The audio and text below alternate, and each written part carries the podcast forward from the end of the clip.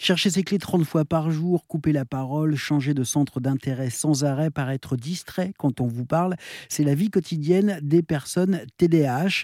TDAH pour trouble du déficit de l'attention avec ou sans hyperactivité. Je reçois pour en parler aujourd'hui Alice Gendron.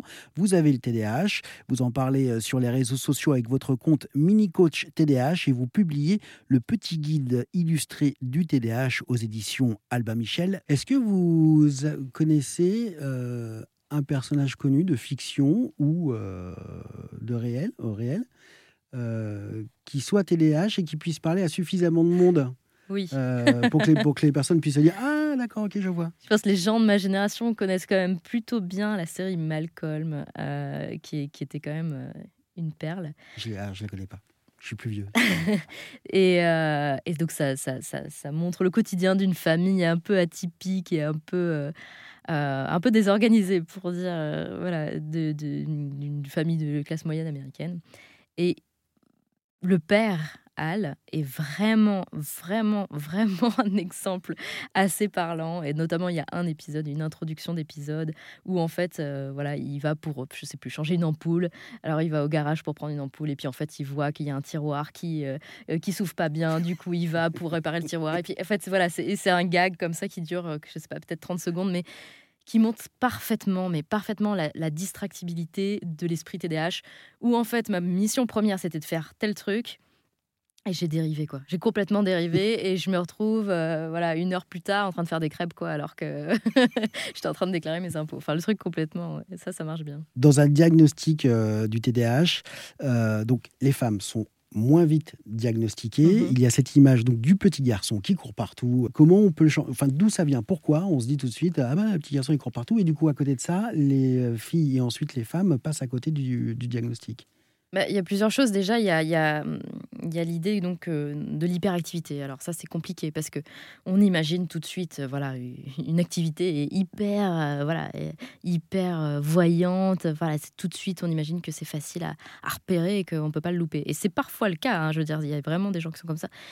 Mais l'hyperactivité euh, physique, déjà, elle peut être masquée, elle peut être cachée. Euh, euh, si moi, je, joue avec mes clés ou mon porte-clés dans ma poche pendant que je vous parle, vous ne le verrez pas forcément. Mmh. Et pourtant, ça, c'est un signe d'hyperactivité physique.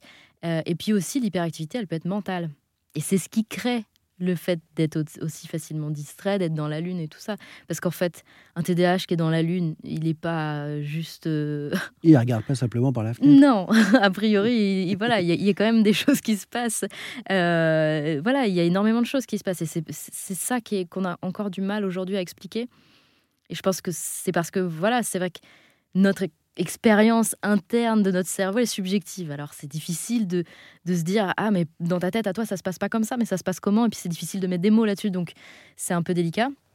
Et chez les femmes, chez les filles, c'est vrai que euh, il y a aussi cette tendance à à plus cacher cette hyperactivité, parce que parfois elle est physique aussi chez les femmes, bien sûr, mais euh, voilà, à, plus euh, se conformer, euh, à plus masquer, à plus masquer, à plus faire des efforts, à, bien sûr. C'est donc ça crée bah, des personnes qui sont pas diagnostiquées aussitôt qu'il le faudrait. Et est-ce qu'on met en place des stratégies pour pour cacher quelque chose dont on ignore même l'existence au final? Bien sûr, parce qu'en fait, on met en place des stratégies euh, avant tout juste pour. Euh, euh, pour le regard, pour la société. Oui, oui, et puis pour s'en sortir tant bien que mal, quoi. Donc, c'est vrai que si on voit que que tout le monde réussit à faire les choses de telle manière sans trop de difficultés, bon, bah, on va pas avoir envie d'attirer l'attention en disant ah ouais, vous, vous avez, vous avez mis que, que 30 minutes à écrire euh, votre, euh, votre truc, euh, vos devoirs sur tel truc. Enfin, voilà, par exemple, à l'école, on va pas dire Ah non, mais moi, il a fallu que je m'arrache les cheveux pour réussir à me concentrer sur le truc et ça n'a pas tellement fonctionné et je l'ai fait faire par un de mes parents. ben voilà, donc on ne dit pas les choses aussi. Enfin, et surtout, notamment quand on est enfant et adolescent, on veut quand même se conformer. C'est logique. Euh, Parmi euh, les, les, stratégies euh, thérapeutiques, donc il y a la médication, mais il peut y avoir aussi mhm. d'autres choses, la thérapie évidemment. là, c'est pareil, il ne faut pas chercher à guérir, il ne faut pas chercher à aller mieux parce qu'on ne va pas mal. On a simplement une, manière, une manière de fonctionner différente. Et l'un des principaux enseignements de, de votre livre, c'est ça. Alors, on va pas mal. je mettrai une grosse nuance, mais on n'est pas. On n'est pas anormal. On n'est pas voilà, on n'est pas anormal. On peut aller mal du fait, voilà, des conséquences. Mais mais oui, il faut. Oui, non, il n'y a, y a, rien à guérir, déjà, ça c'est sûr. Et il faut surtout apprendre à, à, mieux se comprendre et, à se faire confiance un petit peu. Et puis à, apprendre à demander de l'aide aussi. voilà. Est-ce que le monde du travail doit s'adapter à ça? Et comment ce monde du travail doit s'adapter? Parce qu'il y a une question dans le, dans le, monde du travail de performance, de rapidité, etc. Euh, quand on a le TDAH, euh, bah, on peut nous dire qu'on est feignant, mais c'est pas une question de feignantise. Enfin, on travaille limite deux fois plus que les autres, donc on est deux fois plus fatigué. Euh, donc, comment, comment le monde du travail, de l'entreprise peut s'adapter? C'est une question complexe parce qu'en fait, ça renvoie quand même à la responsabilité, ça renvoie à, au bien-être au travail Au bien-être au travail. Donc, si vous voulez, dans un sens, voilà, a priori, il y a quand même des domaines dans lesquels on a plus de chances d'être adapté. Dans quel genre de domaine? Bah, Tout ce qui est, euh, je dirais, domaine créatif, mais on, parle aussi du journalisme, tout ce qui est très dynamique. Euh, voilà, les choses où, où, de toute façon, vous aurez un rythme où voilà, il y aura de la nouveauté, il y aura, il y aura des choses à expérimenter régulièrement. Par exemple, pour, pour, pour ce livre, enfin, je ne sais pas si c'est le cas pour ce livre, mais euh, donc il est édité chez Albin Michel. Euh, il faut que le, on va dire, 30 avril, euh, mm. la première épreuve soit parvenue à l'éditeur. Oui. Vous êtes un métier, vous êtes dans un métier créatif. Oui. Néanmoins, vous avez une deadline. oui, bien sûr. non, non, mais bien sûr, ça n'empêche pas. Mais en tout cas, je dirais que c'est la première chose à faire, c'est déjà choisir le bon métier. Ensuite, les adaptations seront peut-être plus faciles. Mais euh, moi, je pense qu'il y a une responsabilité un peu des deux côtés. C'est à la personne qui a un TDAH d'apprendre à se connaître, d'apprendre à travailler de la façon dont elle veut. Mhm.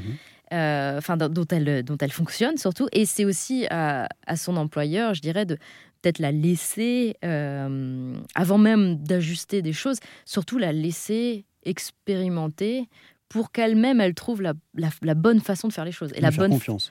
Bah, dans un sens, oui. Alors, lui faire confiance tout en lui apportant un cadre quand même où il y a quand même une comment dire, où, elle est engagée dans une démarche où il y a un petit peu de feedback, voilà, qu'elle ne pas, soit pas complètement abandonnée parce que sinon, euh, ça pourrait, être difficile de se retrouver un peu tout seul face à, des responsabilités. Mais voilà, je pense qu'en fait, il y a des métiers où ça se fait assez naturellement, et c'est pour ça que les gens, euh, voilà, euh, sont, avec un TDAH sont mieux dans ces domaines-là. Et il y a des métiers où c'est plus compliqué. Donc euh, voilà, je pense que c'est. Mais surtout, c'est comme dans la vie euh, personnelle. Le plus important, c'est d'essayer de se comprendre soi. Qu'est-ce qui fonctionne pour moi Comment je peux l'appliquer euh, dans ma vie personnelle, dans ma vie professionnelle c'est souvent les mêmes stratégies en fait mmh. qui fonctionnent. Merci beaucoup Alice Gendron. Je rappelle le titre de votre livre Le petit guide illustré du TDAH aux éditions Albin Michel. Tous les renseignements sont à retrouver sur rzn.fr, y compris les liens euh, vers vos réseaux sociaux.